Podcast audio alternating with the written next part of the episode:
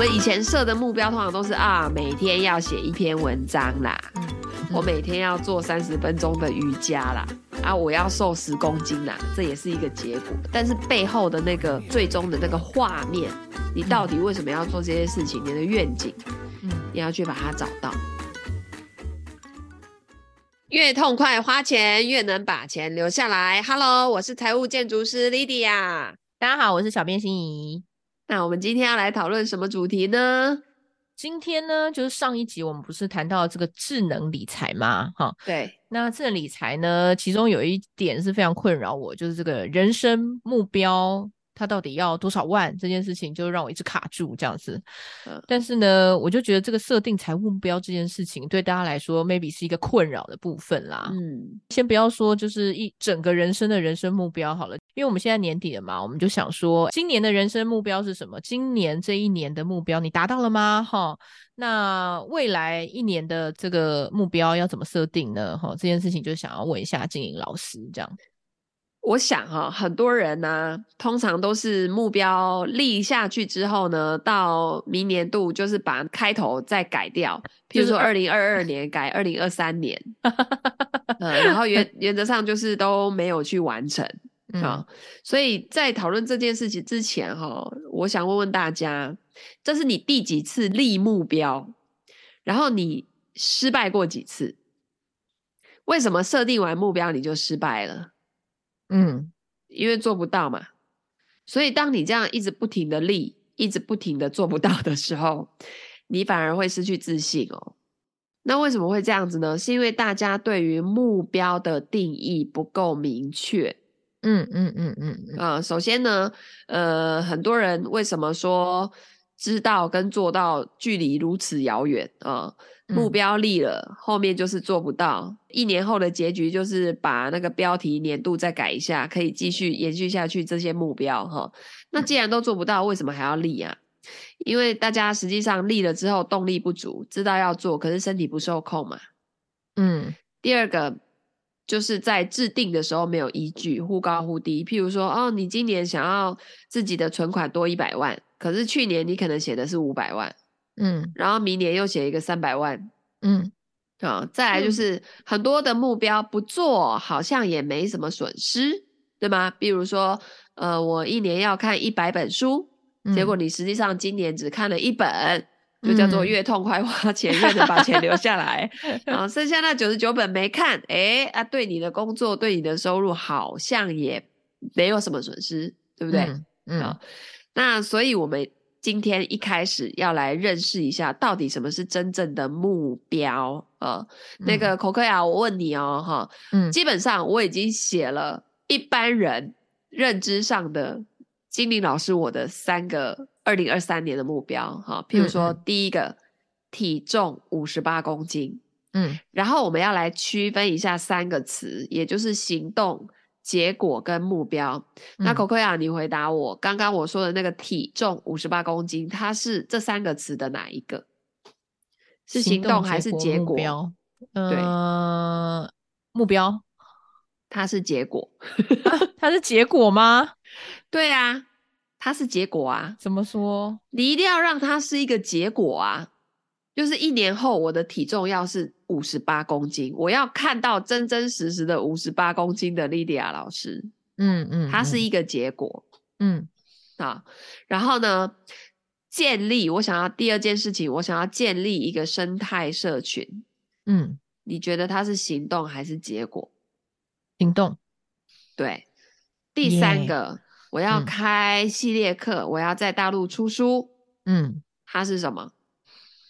嗯，目标，它是行动还是结果？行动，因为我又要开又要出书，有没有？对对对对对，好，好，所以啊，我们很多人其实立的目标，它都是行动跟结果。嗯，就拿我刚刚那个体重五十八公斤来说好了，同学们，你们可以问问自己，为什么体重要五十八公斤？嗯。因为我想要感觉能量状态很轻盈，嗯，因为我不想要老了会生病，被别人推着轮椅晒太阳，我想要活力满满，嗯，我想要可以再去影响更多人，嗯，所以我必须注重我的身体健康。那首先，肥胖会引起很多的疾病，嗯，所以我必须要针对我的体重做一个管理。嗯，好。第二件事情，我说我要建立一个生态社群，对不对？嗯嗯。那为什么你要建立一个生态社群呢？为什么？那我就是想要去影响更多人呐、啊，嗯哼，提供更多的价值，去帮助别人的生活变得更好啊，嗯哼。那这样子我的能量状态就会更轻盈啊，因为我就会开心呐、啊，嗯哼哼哼哼，对不对？所以第三个，我说我要开系列课，在大陆出书，嗯，为什么我要做这件事情？嗯，它也是基于一个影响很多人的不同的形式嘛，嗯。好，那为什么有的人会说我要读完一百本书？嗯，因为我想要拥有更多解决问题的能力。那你为什么要拥有更多解决问题的能力嘞？嗯。哦，那因为这样子我就不会被人生当中的很多琐事给困扰嘛。嗯，我就可以成为一个人间清醒的人，众人皆醉我独醒。嗯，好，所以假设你最后最后最终的那个价值观，像我，我就是想要成为能量。状态很轻盈，然后可以帮助到很多人。我帮助到别人，我也会拿到成就感、满足感，进而让我的身心愉悦。嗯、愉悦了之后，我能量状态又更轻盈。好，这个才叫做目标哦。嗯嗯嗯。那行动，它是为了实现某种意图而进行的活动，或是做的动作。你比如说，我要成为能量状态很轻盈的人，嗯，首先我必须要减肥，对不对？嗯嗯、体重要控制，嗯，我要出书，我要去影响更多人，嗯，所以这叫做行动。嗯，然后结果就是这些事物在某一个阶段发展到最后的时候的那个状态啊，譬如说我刚刚要成为一个。能量状态很轻盈的人，那我必须要拿到三个宝物才能过这一关。嗯，第一个宝物是什么呢？体重五十八公斤，嗯，对不对？嗯。第二个宝物呢？诶，我可能想要搬到山上去住，然后树很多的地方，因为我喜欢抱着树，嗯，然后跟大地之母连接，我就会觉得很开心。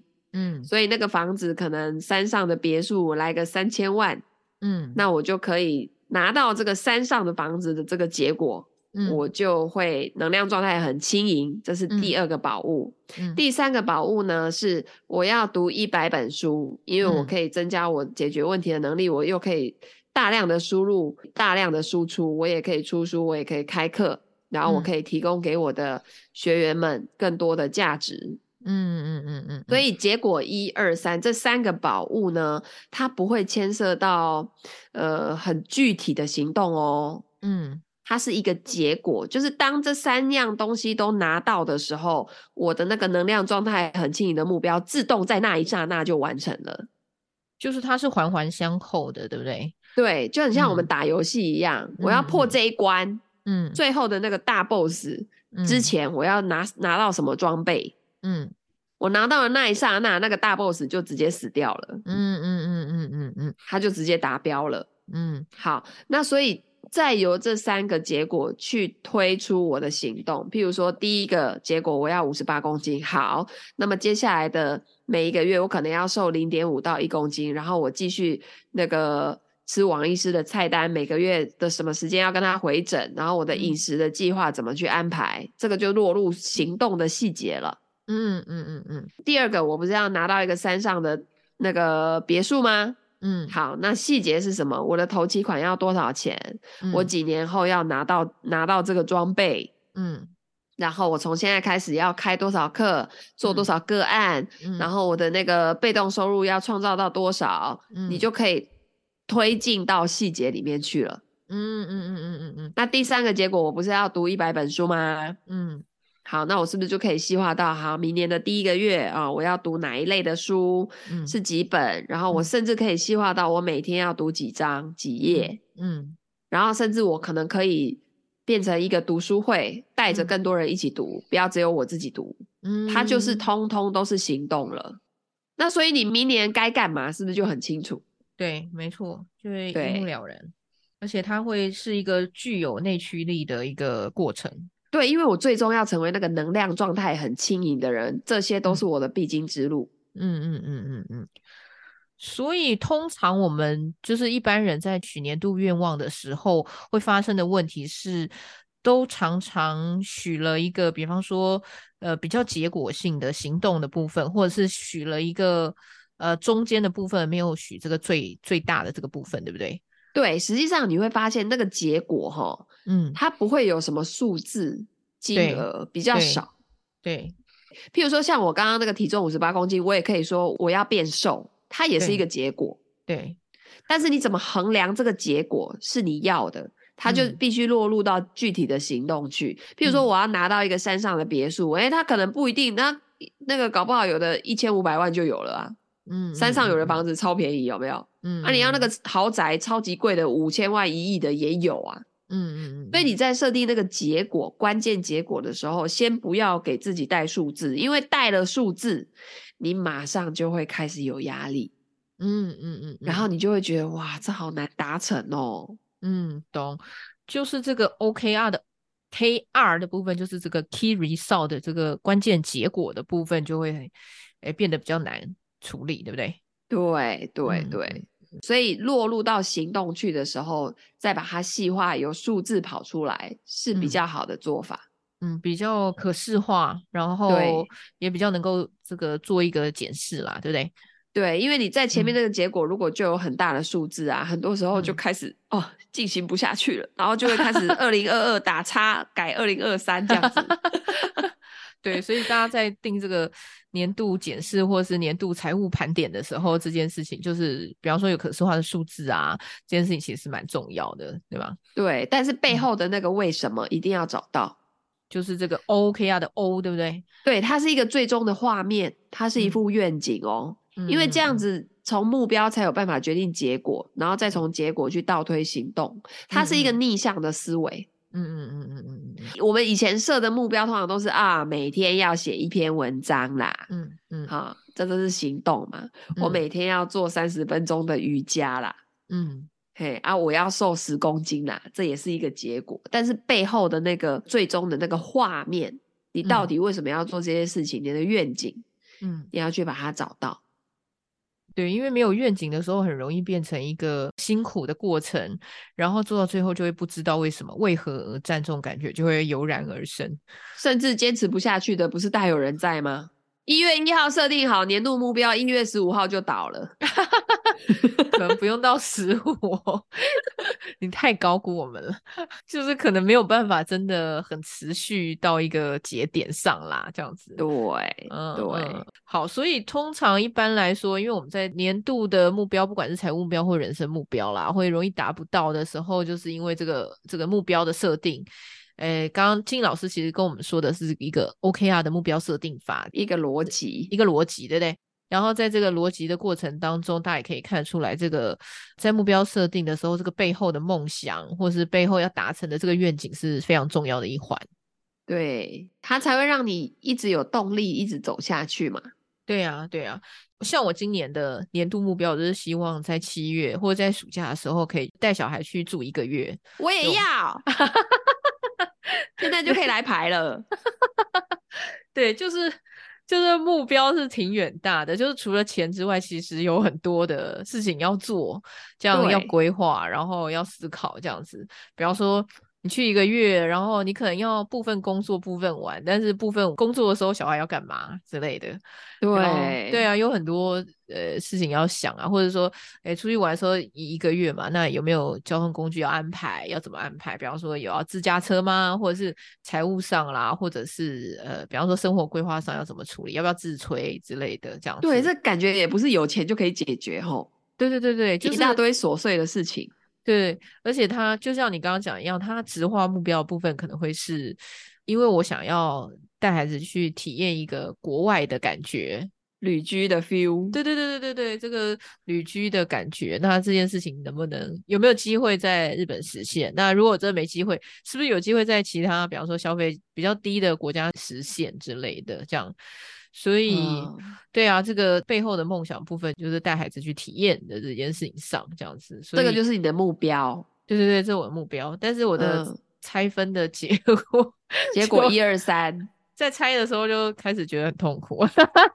对，但是实际上那个画面就会很舒服啊，就是一家人，嗯、然后有机会去国外小住一下，对，对对，然后去体验国外的生活，让孩子去看看这世界有其他的可能性。对，所以其实我们的 OKR 的目标的做法，关系到我们的愿景的产生，对不对？所以其实我们的年度目标也是要这样定啦，才不会变成二零零二改又改成二零零三。那对啊，然后那个东东京改成东港。那所以呃，比方说在财务上的年度盘点的时候，通常你会怎么对学员或者是同学或者是客户，呃，怎么带他们做这个年度的财务盘点呢？呃，其实最直观的哈，嗯，就是直接看我们的那个存款的水位有没有上升，嗯，好，那在我的课程里面，就是用一个财富水库的概念来，嗯、呃，想象一下我们自己家的财富哈，假设装在这个水库里面，嗯、那我今年的水位，因为水就代表钱的多跟寡嘛，嗯，水位的高跟低就是代表那个财富的增长嘛，或下跌嘛。嗯嗯，所以我们就是点对点的去做比较，譬如说现在二零二二年的十二月跟去年二零二一年的十二月两个时间点的财富水库点对点的去做比较，你就会发现说，哎、嗯，我今年的财富水库水位下降了耶。今年如果有投资下降都是很正常的，你看 下降直接下降百分之二十到四十都有吧？对，就是啊，有最那小大家进的啊是怎样？是花掉的还是投资亏掉的？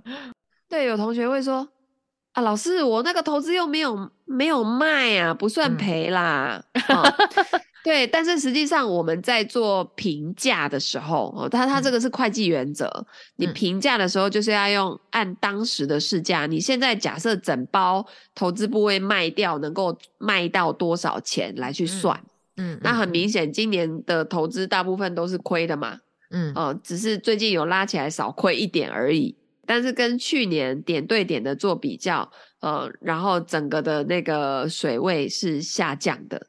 嗯，所以这时候我们就要来去看，哎，到底我水位下降的原因是来自于哪里嘞？我是今年那个双十二的时候掏高一拱丢，又买了一个十万块的倒数月历嘞，还是我那个几月份的时候失心疯刷了一个什么东西，是超出那个我今年的花钱的预算，或是说根本没想到要花这笔钱就花了的，嗯，很多啊。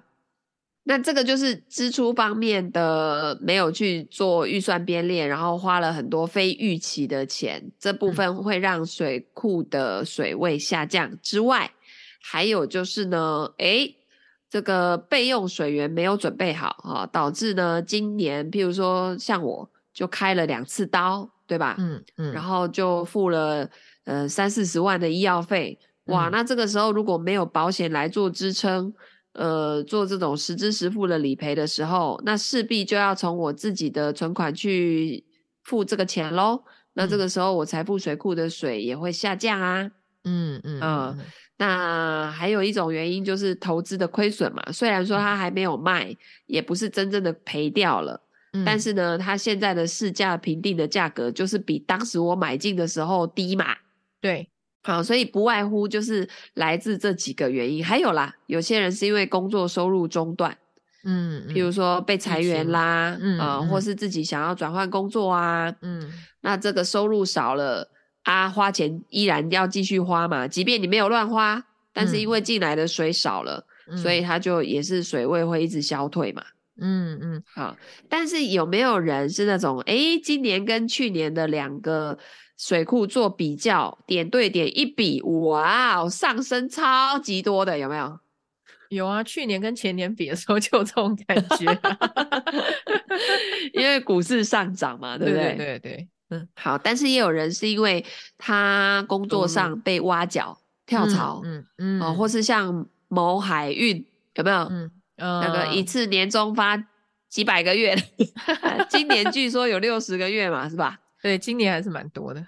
对，然后突然间，哇，一个几缸水，那里很大的灌进来，有没有？嗯，呃，整个水位马上就上涨了。嗯，啊、呃，这这种是其中之一个原因。那第二种就是自己的账上的资产，比如说呃自己住的房啦，或者是拿来投资用的房子，嗯，价格有上涨，投资的股票基金啊，价格有上涨啊，嗯，嗯啊，虽然没卖，哎、欸，但是也会赚，哎、欸，大家就很奇怪哦，这个时候都会算他赚的呢。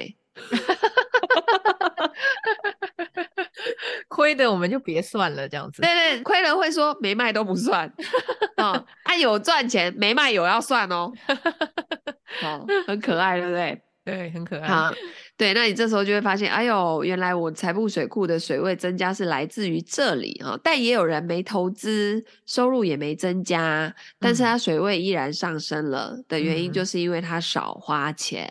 啊、呃，在那个支出上面的控管降低了，这样子。对对对对对，我有个案是那种杂费哈，就譬如说买书买课啦、娱乐啦，嗯，哦这些钱呐、啊，嗯，它少了百分之五十。之前本来一年要花到八十万，后来因为整理完了之后，发现天哪，太多非必要的支出了。嗯嗯，对，譬如说每个月都要抖内他的偶像。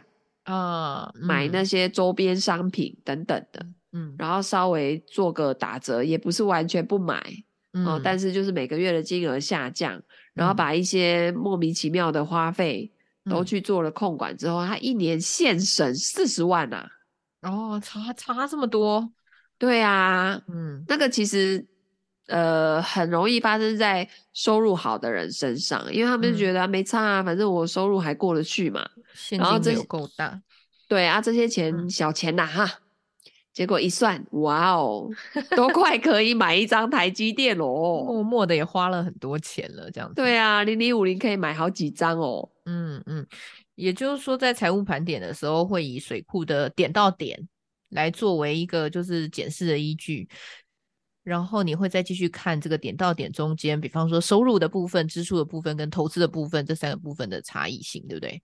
对，就是我们直球对决嘛。嗯，你不用跟我讲这么多，嗯、就是来看成绩单，到底今年的水库水位是上升还是下降了？嗯、那上升的理由是什么？做对了什么？明年要不要继续保持？嗯、那做错了什么？如果水位下降了，做错了什么？你要知道原因啊。嗯、哦，譬如说你的投资部位亏钱了，诶、嗯、那它整体的配置跟你一开始的想法是不是一样的？你买的这些东西后来的表现跟你的预期有没有一样？嗯、哦，然后你买进的理由是不是都还在？如果消失了，嗯、那是不是需要调整？啊，又该怎么调整？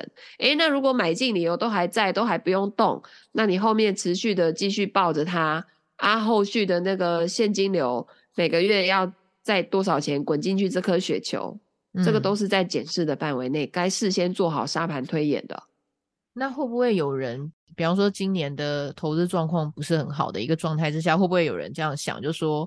啊，老师，你不是叫我要滚雪球，但是我的投资状态很不好，然后我的雪球已经一半变成雪水了，然后 对，然后那那我这个财务规划还要再继续做吗？或者是我这个成绩我要怎么样检讨？这个时候当然要啊，因为我们不会只做一年嘛，它是伴随在我们的整个人生里头啊，嗯嗯。也就是说，你的目标其实是二十年的计划，不是一个一年的计划或二年的计划，对不对？对啊，像我刚刚讲的那个关键结果，我怎么可能明年就拿到山上的大房子？嗯嗯嗯嗯。假设我真的对这个目标没有做任何的金钱上的准备，嗯，那你说我的头期款要不要个五百一千万的？要啊，嗯，那我怎么可能突然一年就把这个钱变出来，对不对？嗯，回去想到这个梦想版的这个 O 的部分，是不是符合，对不对？对，其实很多的行动都可以让你拿到你要的结果，但是它未必会是你要的那个目标。嗯嗯嗯，就像我们都有机会在网络上去做一些不好的事情，然后去骗人家的钱，当然也可以拿到结果啊。嗯，问题是那个就跟我背后要的目标完全就灵肉分离呀。嗯，我可能真的拿到那些钱，拿到那些房子，我即便住在山上，我也是。夜不成眠呐、啊，嗯，我自己那一关过不去嘛，应该是说在这个 OKR 的 O 的过程当中，它可以给你很多的校正，对不对？是的，我记得有一集不是也讲嘛，我们真正在呃实现这些目标的时候，不是说到那个三个宝物都拿到，然后目标已经出现的那一刹那，我们才会感到幸福，而是在这整个过程，嗯、你就要感到幸福了。你才不会变成最后一直在追着那个目标，然后呃过程很很痛苦，然后导致你拿到那几个关键结果，嗯、目标瞬间达成的那一刹那，你是空虚的。没错，没错，对。所以，比方说我们在年度检视的时候，发现我们的收入或支出或水库不平衡的时候，我们可以回到呃月份的检视来做处理，对吗？对，你就可以摊开过去的十二个月，嗯、然后甚甚至行事历拉出来，去看看自己都做了什么。嗯，呃，因为真的有一些钱花掉就忘记了，是，然后去看看说，哎，通常节日的前后啦，去回想一下。嗯我有没有因为要送礼啦，嗯、或是呃双十一、双十二的时候促销，又囤了很多的货？嗯嗯嗯、呃，然后甚至去把你常常在消费的那几个平台那个过去的订单拉出来看。嗯嗯嗯，对，你就会发现说，哇哦，哦哇哦，我的钱原来都在这儿啦。也就是每个月有机会的话，要做一些简单的记录，对不对？那对，在你就是年度点对点的时候，才不会一头雾水，想说我的水库怎么会 差这么多？这样，那这个差这么多是出在哪里？这件事情上面，就回顾一下每个月度的记录的时候，就比较容易。回忆起来，要不然其实我们现在连前天吃了什么、晚餐吃了什么都不是很记得的时候，对月份的记录还是蛮重要的，对吗？对，我们现在每个人的大脑都是快闪记忆体啊，闪过就没了，真的真的。所以有些时候有人说年度或者是月度去看一下你的呃金钱的花出去跟进来的过程，会让你很有感觉，对不对？会保持一个觉知啦。嗯嗯嗯，你会清清楚楚、明明白白的，可能没有办法就是清晰到像照 X 光这样子，嗯，但是。你自己的那个感觉会是精准的，嗯，你不会是那种模糊的，嗯。嗯，八九不离十的，不会被赶着感觉带着走这种感觉，对，嗯，对对对对对，嗯，而且我觉得记录这件事情很重要，然后也不要太依靠自动化，嗯，你知道吗？我的信用卡账单是。完全没有授权银行时间到从我的户头扣款的哦。哦，真的，嗯，你知道为什么吗？因为你要感觉一下每个月要缴那么多钱的痛苦。错了，我是打开看一笔一笔对。哦，真的。然后我到底钱都花到哪里去了？嗯，还有有没有被盗刷的？嗯嗯嗯嗯。因为我曾经就是因为被盗刷，然后自动给我扣掉之后，我都不知道我被盗刷了。然后他多收我年费，我也没感觉。人就是这样嘛，当你自动化的时候，扣着扣着扣着，你也就不会去看那些细节了。嗯嗯。那我曾经就是因为被多收年费，然后被盗刷，我也在那边帮对方缴钱，是怎样？所以我才后来全部把它取消掉，我直接人工。啊，对，每个月去缴信用卡的过程当中，去理解一下你自己的消费带。大概到什么样的程度，这样子保持一个觉知的过程，对不对？对，还有就是不要看到信用卡账单会觉得很痛苦，你要觉得很开心，嗯、就是哇，我刷了这哇这家餐厅，我想起来了，我那时候带我们全家去吃的时候好开心，超好吃。你要有这种。开心喜悦的付钱的状态，嗯、那个钱才会回流，嗯、好不好？啊，对于花钱这个态度是开心的，是愉快的，这件事情要回想起来，对不对？对呀、啊，你想嘛，人家那个餐厅也是请一大堆工读生，有没有服务员，然后弄那么好吃的东西给你，对不对？嗯。然后你看，像那个礼拜六我要去看《阿凡达》，有没有？嗯。啊，电影演成那样啊，那么大的那个影厅给你。嗯嗯，啊，你花个几千块、几百块，全家去得到娱乐，这不是很开心吗？你在缴卡费的时候，你就要开心啊！嗯嗯，钱才会再回来，对对再回来。对啊，因为你也有爽到嘛，你不可以这样啊！对，是不是？对，没错，没错。对啊，不要再售后不理了，不是？喂。那我们来稍微结论一下啦，就是说，其实刚刚金颖老师一开始的时候讲到这个 OKR 嘛，讲到这个梦想的部分其实很重要，这样子。嗯，所以实际上哈，我我们在有一本书里面看到，就是《投资金律》这一本书啊，它里面提到说，投资最主要的目标其实不是变有钱，而是不要变穷。呃，因为我们的人生才是生活的意义。那我们也不是为了财富而活着，我们应该要让财富来服务我们。所以再拉回到最后的那个 O 啊，嗯，你你这个人生，你最终要活成的画面，他那个愿景到底是什么样？大家要有画面画面感。嗯，对，那这个才可以让在整个的过程中是让财富来服务我们，而不是一直要去追那个财富。嗯。也就是说，其实我们的，比方说年度目标啊，其实我们在设定的时候，呃，除了数字型的东西，比方说啊，我今年一定要减肥到五十八公斤，它可能只是一个数字，它它不是一个后面有梦想的东西。后面梦想的东西可能是我能量要轻盈这样子，我的状态要看起来年轻这样。那这件事情才是我们直化型的目标。那回到这个财务目标，也是我们要让财务的目标服务我们，而不是要让。我们去追逐财务目标这件事情是，就是这一集想要传达给大家的，这样。对，而且在花钱的过程，你就会很开心，对吧？嗯、你就不会说哦，我付费给那个医师咨询，哎呦喂呀，好贵哦。嗯。呃，然后那个哦，我要买这么多书，然后看这么多书，哇，这个钱花下去，哇，每个月缴卡费的时候好痛苦哦。嗯嗯嗯，钱就不会回来了，这样，对不对？对，我们花出去的钱都要千倍回收。嗯哼。